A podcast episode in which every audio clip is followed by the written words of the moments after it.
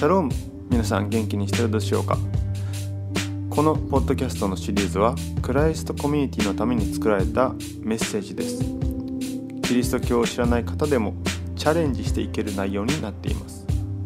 ここではキリスト教の神学や伝統を扱うわけではありません。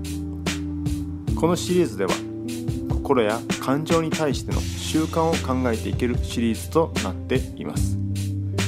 また注意点として本シリーズでは心の問題を扱うこともあります。性的な被害に遭われた方虐待などを受けた方は自分に悪いところがあったなどと考えないでください。セカンドレイプを助長する内容や意図は含まれていません。皆さんと共に心と感情の健康の旅を歩けたら感謝です。それでは楽しんでください。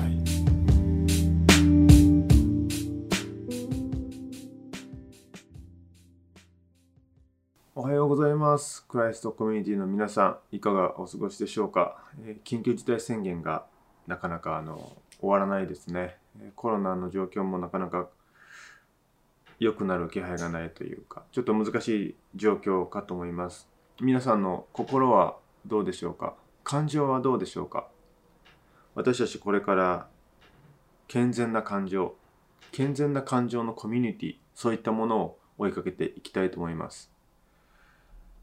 今日の聖書箇所は、マタイの福音書26章36節から42節を見てみたいと思います。イエス様がゲッセマネで祈った時の場面ですね。そして今日の鍵となる箇所は37節特に37節からですね。ちょっと読みますね。そしてペテロとゼベダイの子2人を一緒に連れて行かれたが、祈る場所にこう弟子を2人連れて行ったんですね。その時に、イエスは悲しみもだえ始めた。悲しんでもだえ始めた。さあ、イエス様のちょっと感情をいくつか見ていきましょう。イエス様を追いかけることで私たちもさらに健康になっていきたいと思うんですね。でもイエス様結構感情表現豊かです。他のところを見てみましょうね。マルコの福音書です。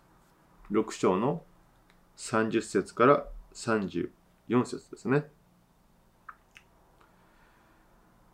さて、人たちはイエスのもとに集まり、こうイエスの弟子がイエスのところに来たわけですね。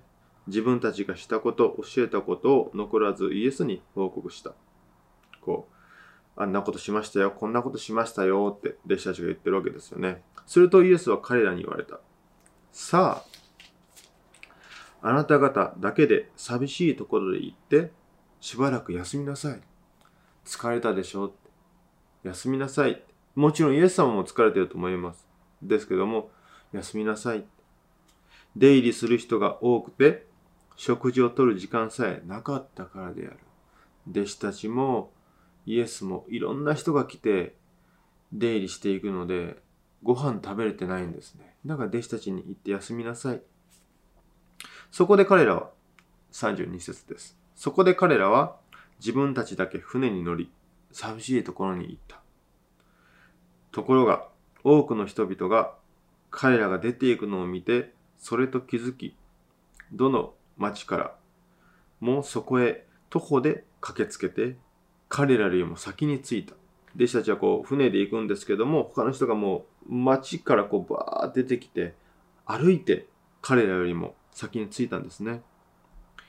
イエスは船から上がって大勢の群衆をご覧になった。彼らが羊飼いのいない羊の群れのようであったので、イエスは彼らを深く憐れみ、多くのことを教える、始められた。彼らのことを深く憐れみ、多くのことを教えられた。憐れみ深いですね。憐れみ深いですね。また、ヨハネの福音書。あ、ルカの福音書ですね。すみません。ルカの福音書。10章21節にはこう書いてあります。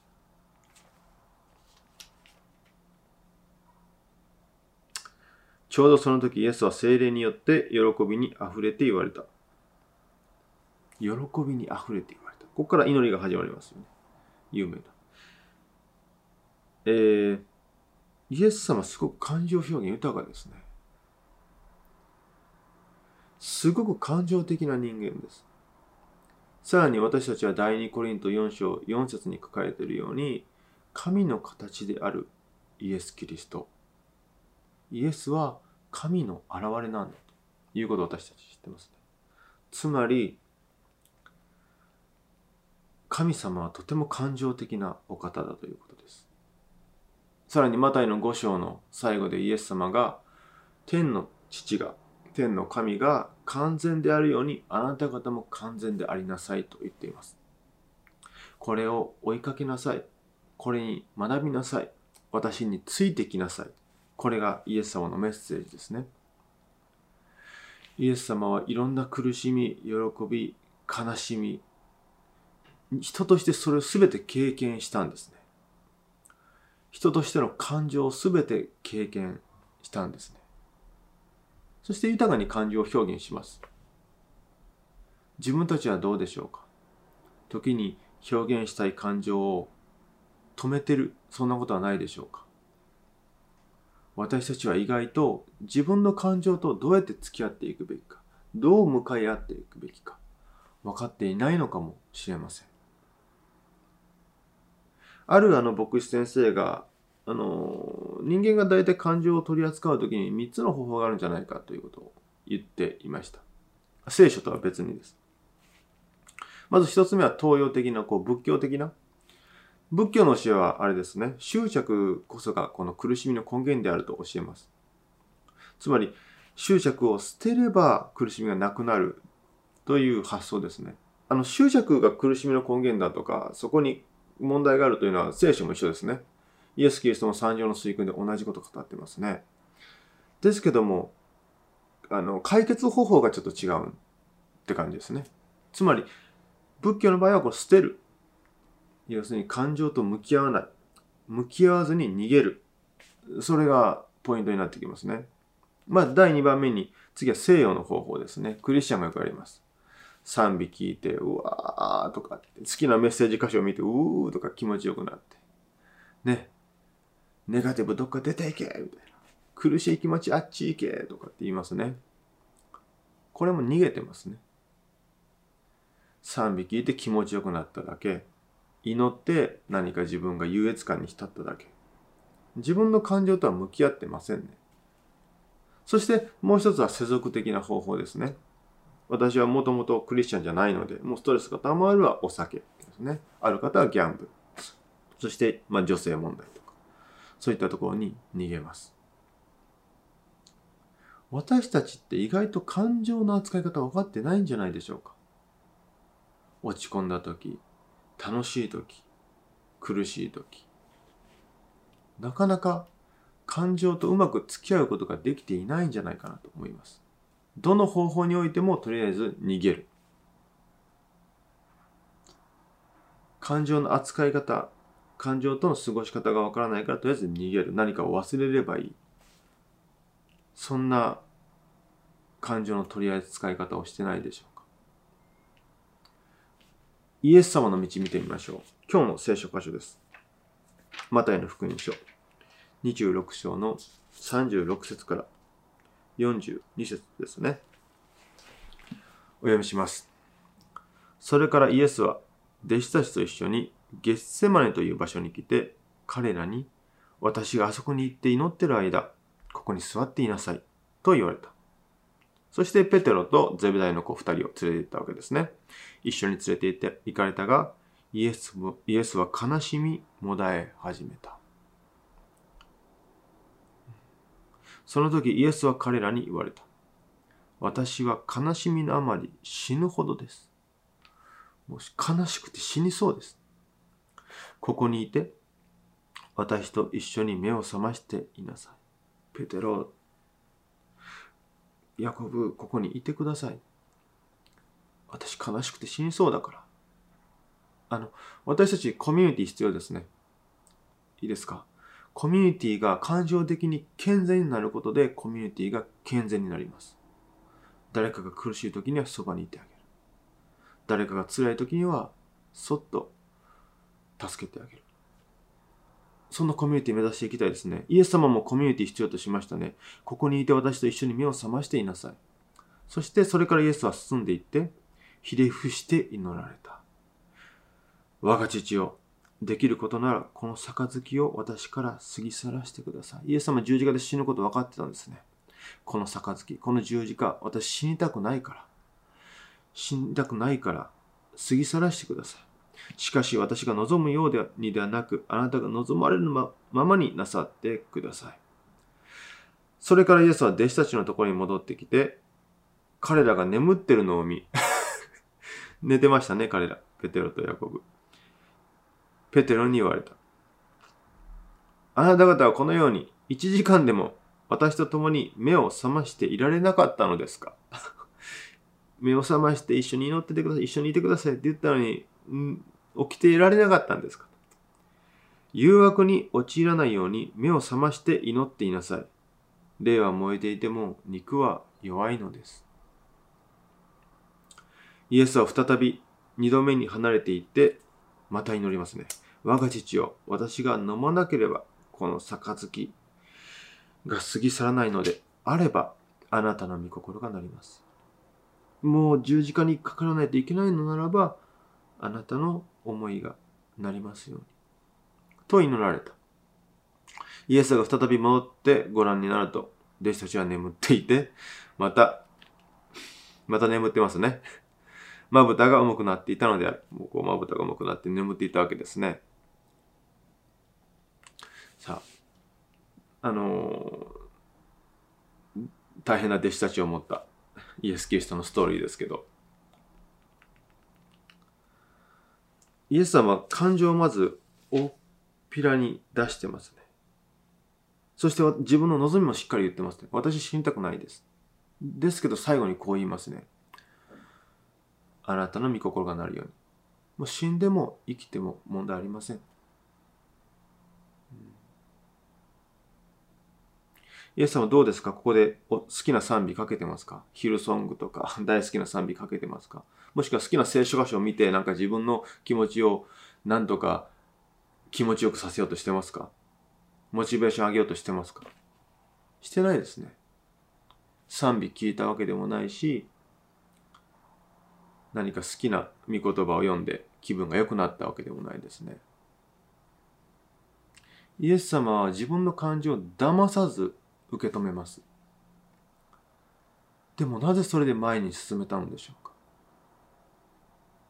なぜならイエス・キリストは感情的にそして霊的に健全だからです。先ほども言った通りイエス様は私についてきなさいと言いました。さあ私たちもこれについていくことでさらに感情的に健全になっていきたいんですね。私たちが感情的じゃないと私たちが感情的に健全じゃないとすれば霊的に成長している人ではありません。いいですか？大事なことです。イエス様は霊的に成長している人です。だから感情的に健全なんです。感情的に不健全な人は霊的に未熟な人です。私たちこれよく見落としがちなんですね。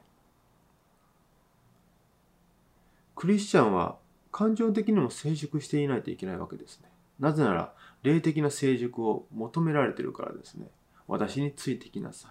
この残された人生、地上での生活、成長していく人生を神様が私たちの目の前に置いてくれくださったからですね。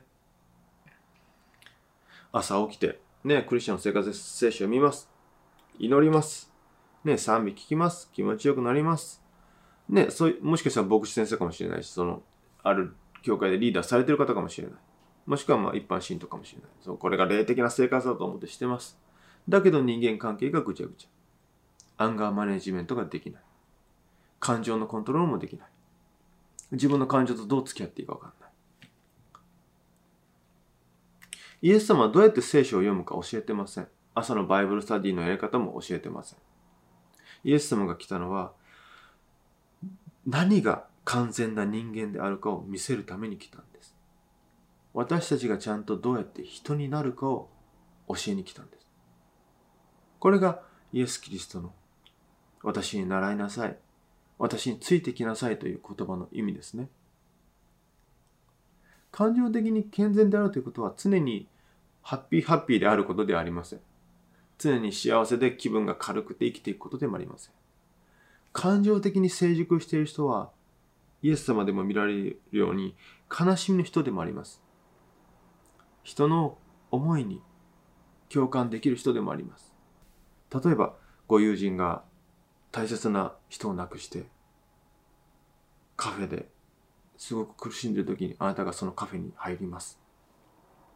なんて声をかけますか？イエス、ジーザスが復活しました。私たちも復活しますよ。問題ないですよ。信じましょうですか？信仰でいきましょうですか？不健全ですね。霊的に未熟な人ですね。その人の席に座ったり、もしくはそっとしてあげるのもいいのかもしれません。皆さんが状況や人に応じて神様に聞いて判断してください。同じように悲しんであげて、憐れみの心を持って接してあげて、同じ痛みを共有してあげる。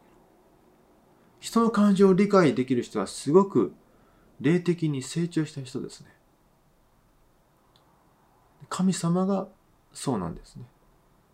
イエス様がそうでしたね。憐れみを持って人に接したり、喜びとともに感情を共に喜んであげたり。さあ、私たちはどうやって健全に感情を描いていくんでしょうか？どのように感情、健全な感情表現をしていくんでしょうか？今日のイエス・キリストの箇所から二つのことをちょっと見てみたいと思います。一つは、感情を神にぶつけるということです。38節読みますね。私は悲しみのあまりに死ぬほどです。私は死ぬ。死に、死ぬぐらい悲しい。これ祈りですね。祈りというと、あの、祈りを教えてくれる書物として詩篇がありますね。詩篇はどのように私たちが祈ったらいいかというのを教えてくれます。このように祈ってください。このように神様と交わってください。それが詩篇ですね。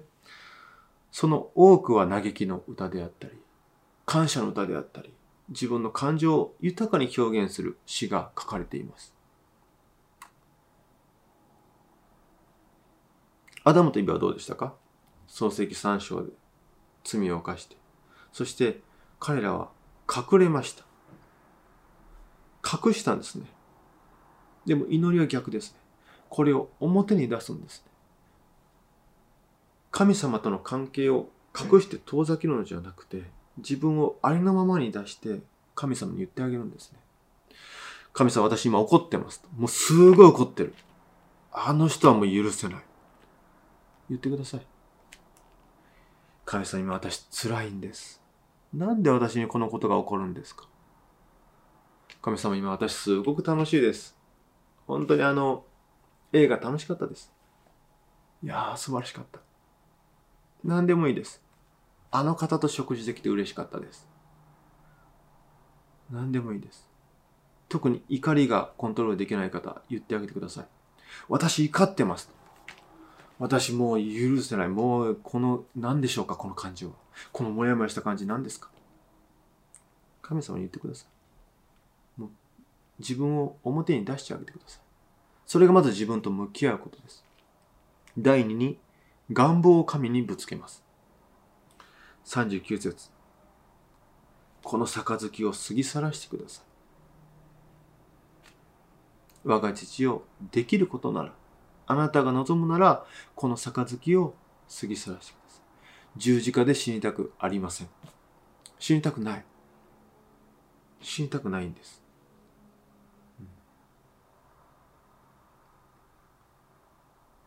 神様を自分の深い願望に招くということは、自分の深い領域に招くということです。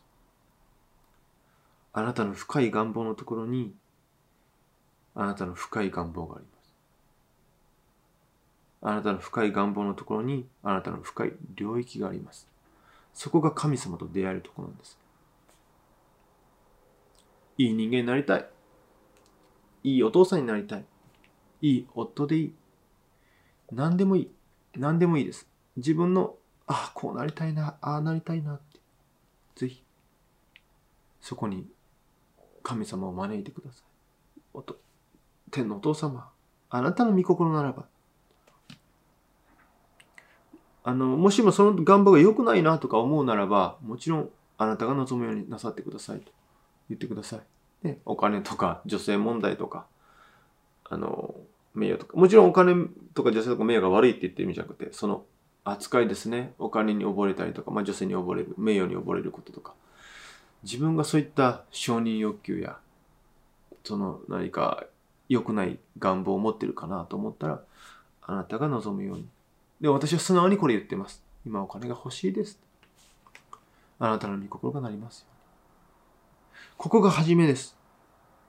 ここがスタート地点です。いいですか？感情が健全になっていく旅の始まりはここです。深い願望に神様を招くんです。あなたの強い願情願望じゃありません。あなたが強く願うことじゃなくて、深い願いに神様を招くんです。で私は深いところでもっと人らしくなりたい。聖書的に言うと、神の形に近づきたい。キリストに近づきたい。そう思ってるんですね。で、神様はそういった私たちの素直な感情や素直な願望を無視する方じゃないんです、それと向き合うんです。それと向き合ったストーリーが十字架なんです。人間はその多くの意味でいい願望を持ち合わせていない時があります。妬みであったり苦しみ、嫉妬、そねみ、悪意、憎悪、怒り、そして殺意です。それを受け止めたんですね。キリストは神の形です。つまり、キリストが歩まれた歩みというのは、神がどうやって人間に接するかを表しているんですね。それが十字架なんです。私たちの殺意や怒りを受け止めたいんですね。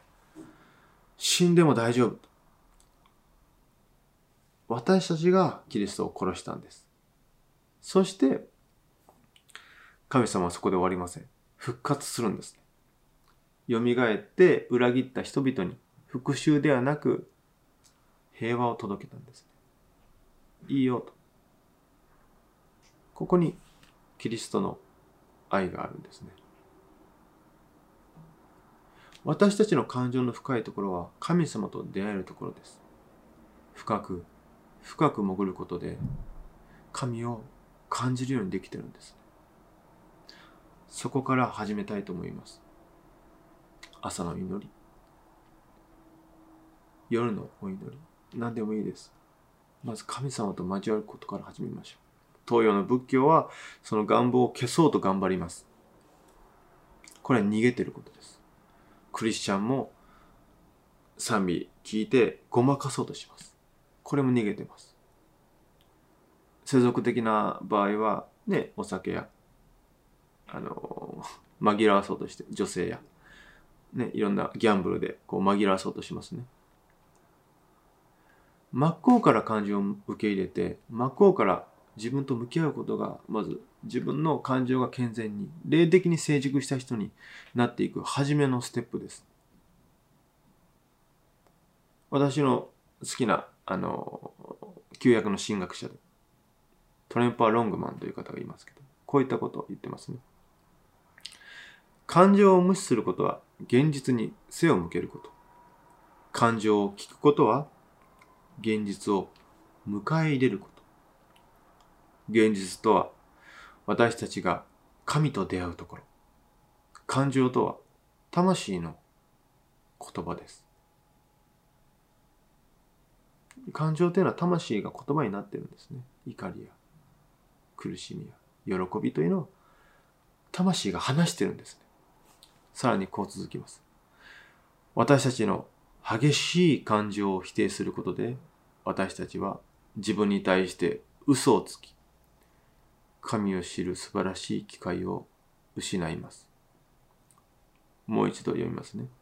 私たちの激しい感情を否定することで私たちは自分に対して嘘をつき神を知る素晴らしい機会を失います。どうぞ朝起きて祈りから始めてください。神様、私眠いんです。朝起きて、神様、私怒ってますと。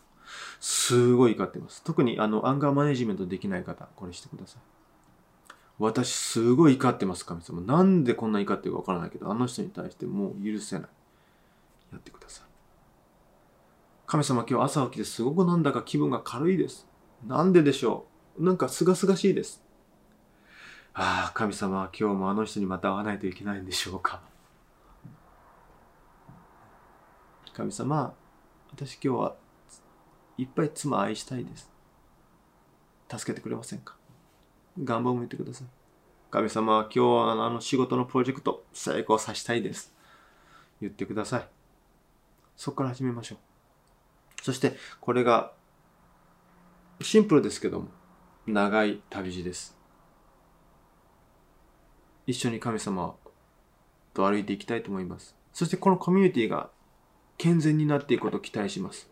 霊的に成熟していくことを期待します。多くの人の痛みを理解し、多くの人の癒しや回復に向けて一緒に寄り添えるようなコミュニティになっていくこと。人々が増えることを期待します。まずは私たちから始めましょう。私たちが神様との健全な関係。自分たちとの健全な関係。